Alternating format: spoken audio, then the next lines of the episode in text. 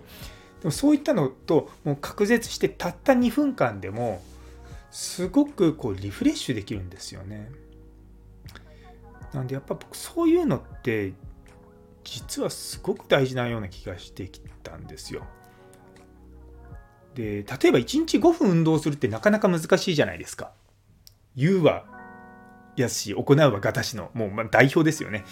1日5分この運動さえすれば皆さん絶対この体型手に入れられますって言っても、その5分ができないんですよ。ね、私の場合ね、毎日朝腕立てをとプランクをやって、多分あれ全部で1分ぐらいですけども、そう。でもそんな1分ぐらいだったらできるんですよね。で多分頑張れば2分ぐらいまでいけるけども、なんか辛いことだと2分、ちょっと辛いなって 僕、ヘタレなんで。でも、やっぱりですね、その自分のこの与えられた時間をちょっとこう自分のためだけに贅沢に使うっていうのはもっともっとやっていいのかなって思います。まあ普段どうしても僕麻酔科をやってると急にあれをやらなきゃいけない。これをやらなきゃいけない。特に酸化麻酔ってあの出産関わるので今日もうちの家内がですねあのネットフリックスでコウノドリ見てたんですけど第1話のところのあの最大脱出って言って赤ちゃんのとお母さんをつなぐですね最大ってへその緒ですね。へその緒が普通は赤ちゃんの頭が出てからへその緒が出てくる。くるんですけども、それよりも先にへその緒が出てきちゃって、あ、篠宮先あ篠宮先生じゃない、このルイ先生が、わーって言って急いでこう帝王切開するっていう、そのシーンを見てて、そう、こういうのあるよなーって思いながら 見てたんですが、まあね、もちろんそんな時にね、あの、あ、私は2分間瞑想しますなんか言ったらね、あの、周りからもう、すごい怒られちゃうんで、まあ、そういう時にはしませんけれども、例えば朝起きた時とか、家、仕事から帰ってきた時とか、家内がこうご飯準備してくれてて、まあ、僕今、あの、まあ、やることないなと思った時にちょっと2分ぐらい、今、アップローチでリフレクションとかそういったものを使って、うん、あの自分自身でこう2分間だけでタイマーとかかけられてでしかもそれもそのタイマーがブルブルブルとかうるさい音すると嫌じゃないですかで、アプローチだと、ちょっと手元でプルプル、なんか揺れるぐらいで終わるんですね。なんですごくいいなと思って。えー、やっぱりですね、こう、うん、もっともっと僕らって、こう、豊かになってるはずなんですよ、本当は。スマートフォンができて、いつでもメールがチェックできるようになってしまったがゆえに、僕らってなんか常に仕事に追われてるような感覚に陥ってますが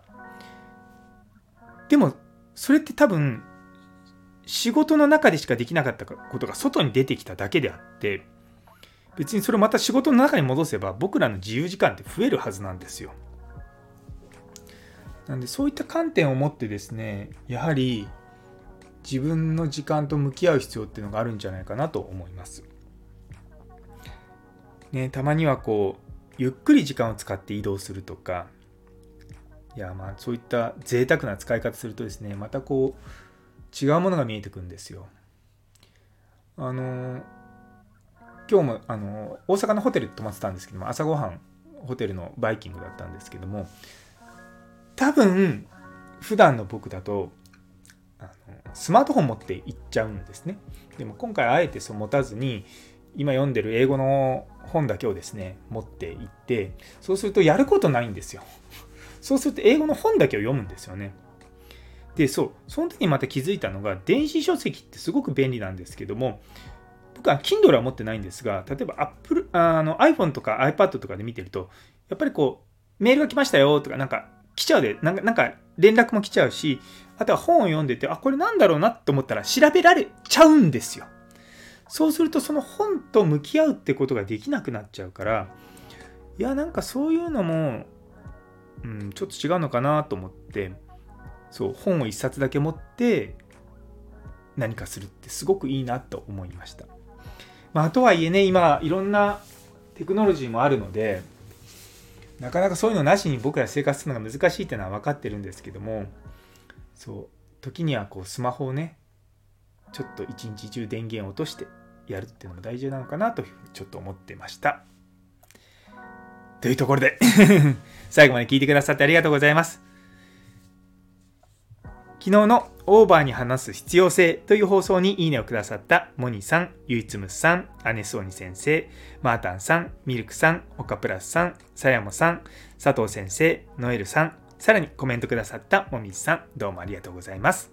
引き続きどうぞよろしくお願いいたします。それでは今日という一日が皆様にとって素敵な一日になりますように。それではまた明日